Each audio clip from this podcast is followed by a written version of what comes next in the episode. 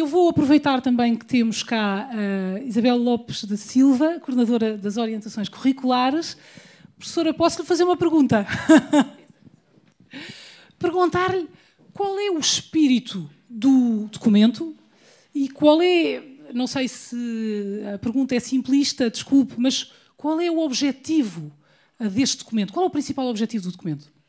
Pois eu acho que o principal objetivo eh, já foi aqui dito, que é ser um, uma referência para os educadores poderem adaptar. Para já, uma referência que lhe faça sentido uh, dentro da cultura, uh, da, cultura forte e que foi sendo, sendo desenvolvida, da educação da infância em Portugal. E, portanto, uma cultura que e, e, portanto, um processo que também foi muito participado. O primeiro, mais do que este, porque um primeiro precisou de ter mais participação, que as pessoas possam participar. Eu, eu fiquei um bocado surpreendida, uh, porque as pessoas algumas, os educadores já não, mas outros participantes ficaram espantados de a proposta ter sido integrada. Porque eu julgo que as Achavam pessoas... que era só para inglês ver. Exato, que é uma coisa, uma prática, tem que haver consulta pública, mas isso não serve para nada. Claro. Uh, e pensar que a pessoa escreve a agradecer, uh, eu fiquei muito surpreendida, porque o que é isto? Se é uma consulta pública, é óbvio que a pessoa depois pode, vai, pode ir ver, olha, foi, foi tido em conta ou não foi, porque também não pode ser tido tudo em conta, porque são as opiniões muito.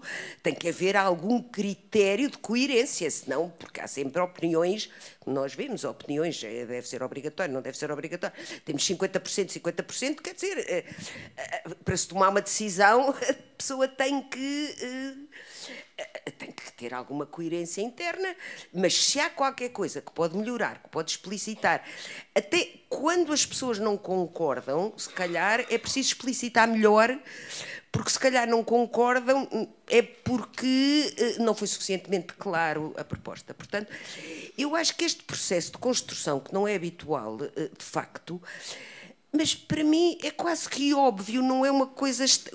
Que eu acho que não é normal. Para mim, eh, eu acho que há uma distanciação muito grande entre normalidade estatística e normalidade no sentido que aquilo que nós devemos ser.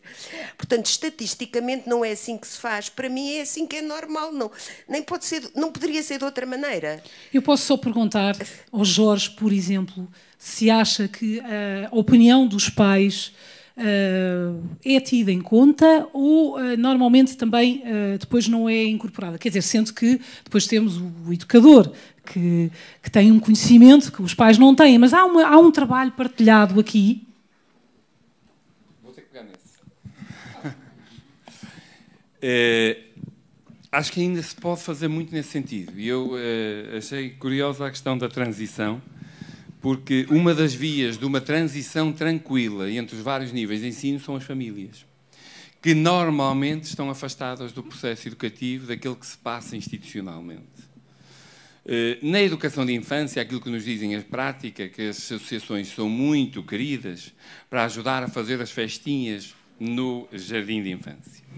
Para participar no projeto educativo, projeto entre aspas, para participar naquele processo educativo eh, pode às vezes ser inquietante.